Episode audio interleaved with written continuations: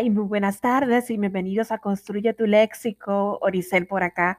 Hoy como siempre les traigo una nueva palabra y la palabra de hoy día es conjetura. ¿Qué es conjetura? Bueno, proviene del latín de la palabra conjetura. Es cuando se forman juicios por indicios o observaciones de algo.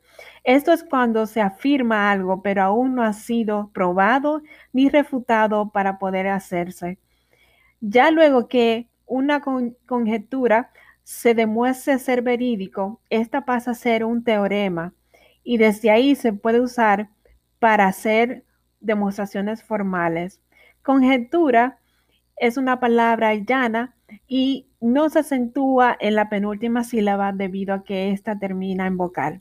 Bueno, espero que le haya gustado y que puedan reconocer y utilizar esta palabra conjetura cuando quieran deducir de algo y lo puedan utilizar en su vocabulario habitual también.